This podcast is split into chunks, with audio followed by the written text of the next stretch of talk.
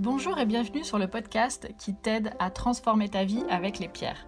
Je m'appelle Angélique, je suis la cofondatrice d'universminéral.fr et notre mission est de vous aider à travers les pierres à vous reconnecter à vous-même pour incarner votre plein potentiel.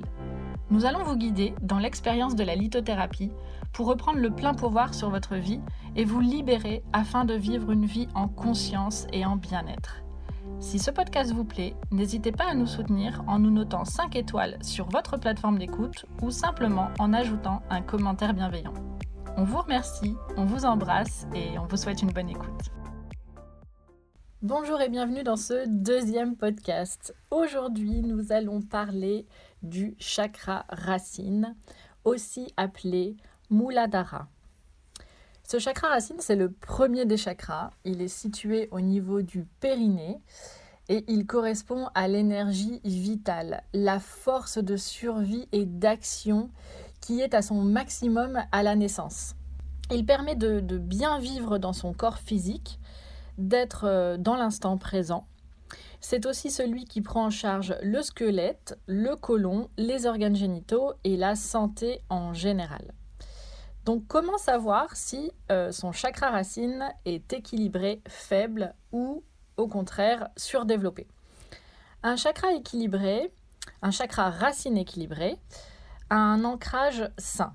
Vous allez ressentir que vous êtes bien dans votre peau, vous êtes en bonne santé, vous êtes plein d'énergie et vous êtes plutôt stable et organisé de façon générale. Alors qu'un chakra qui va être faible va donner une personne plutôt anxieuse et plutôt insatisfaite. Régulièrement malade, assez faible physiquement, qui va euh, choper euh, la moindre petite maladie qui va traîner et qui va se sentir constamment en insécurité.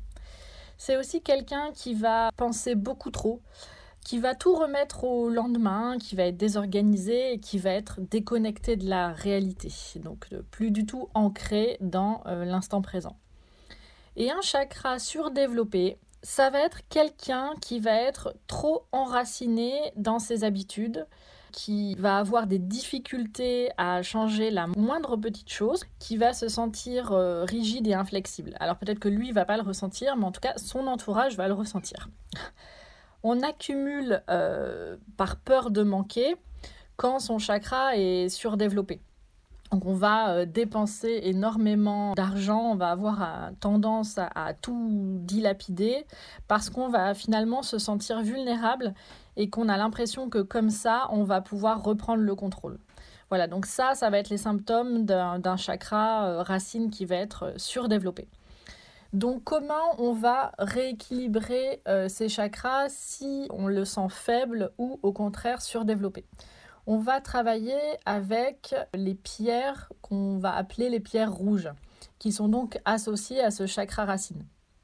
Ce sont elles qui, par leur symbolisme et leur énergie, vont contribuer à stimuler, à dynamiser l'énergie vitale déficiente ou en baisse, le jaspe rouge, par exemple, qui va être plus lié à la terre, est excellent pour l'énergie du bas du corps, en particulier euh, dans les jambes. Donc généralement, c'est une pierre qu'on va recommander pour les activités comme euh, le sport, euh, la randonnée en montagne, l'escalade, les sports de glisse ou les sports nautiques. On va avoir le grenat de couleur très sombre qui va stimuler plutôt les fonctions internes, en particulier l'énergie sexuelle. On va avoir le rubis donc lui, il est euh, porteur d'une très forte énergie de feu euh, qui donne un élan de vie, qui apporte l'enthousiasme, la passion, qui va stimuler en particulier les fonctions sexuelles et cardiaques. Il est donc excellent en cas de, de faiblesse et de léthargie ou de dépression.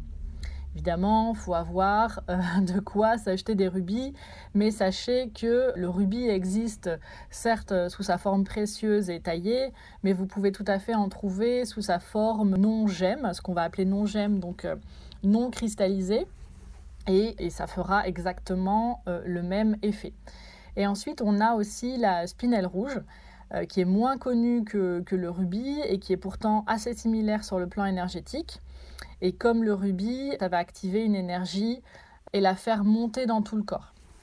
Alors ces pierres rouges, comment on va travailler avec? Alors soit on va les, euh, les, mettre dans sa poche sous forme de, pierres roulées, Soit on va les porter sur soi pour avoir constamment cette énergie d'ancrage proche de nous, soit on va le poser sur euh, son bureau par exemple ou dans la pièce où on est le, plus souvent pour euh, de temps en temps tenir la pierre dans, ses mains et euh, essayer de se concentrer sur l'énergie et donc les points en fait qu'on a identifiés qu'on voudrait changer essayer de, communiquer quelque part euh, de façon énergétique avec sa pierre pour travailler le chakra qui est donc soit faible, soit surdéveloppé. De mettre une conscience dans la pierre et de lui permettre en fait de nous transférer son énergie.